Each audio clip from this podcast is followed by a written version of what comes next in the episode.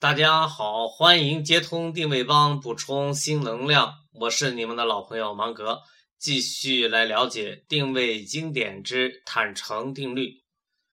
在学习这一定律之前，我们恐怕要来回顾一下定位的实现路径。最终，我们是要在用户的大脑之中写下品类认知、排名认知。而只有品类的第一名，在认知中的印象是最深刻的。而这一过程是要遵循一定的认知规律的，或者说要符合人们常年积累起来的认知经验常识，或者说要符合认知逻辑通道。只有这样，我们才能将品类第一的认知建立在用户的心智当中。而坦诚定律就是符合认知逻辑通道要求的办法，因而是有效的。因为坦诚本身是更容易被人接受的一种态度。前半句坦诚打开通道，后半句又符合逻辑，引发试用或者购买兴趣。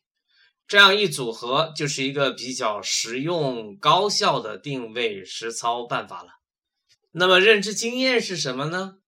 那是人们常年积累下来的有关选择商品、评价商品的一些基本经验的总结。你不要去想着改变它，而是要去顺应它。贵即好，人们愿意花三百七十五美元买一盎司香水，那这个香水一定有它的过人之处。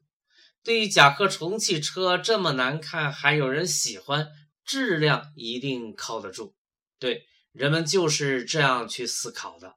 再举一个例子，凡客诚品的陈年本月推出了一件衬衫，在他的发布会上提到了一个人，日本国的吉国武先生。这老家伙三十七年死磕一件事儿，只设计衬衫。那么我们就会想，三十七年专注干一件事情，那他干的一定很棒。看，这就是认知经验，这也是陈年千方百计请他老先生来为凡客设计衬衫的原因。而在移动互联网时代，定位操作过程出现了一些新的情况。或者用户反应的方式变多了，响应时间变短了，范围扩大了。而针对这一情况，我们在定位操作时就需要进行相应的调整，特别是在互联网产品的营销上，如 APP，其实调整的幅度还是蛮大的。说的再好，不如赶紧让用户试一试，用户说好才是好。再好都会过时，收集用户的反馈进行迭代，让用户来指挥生产才是正道。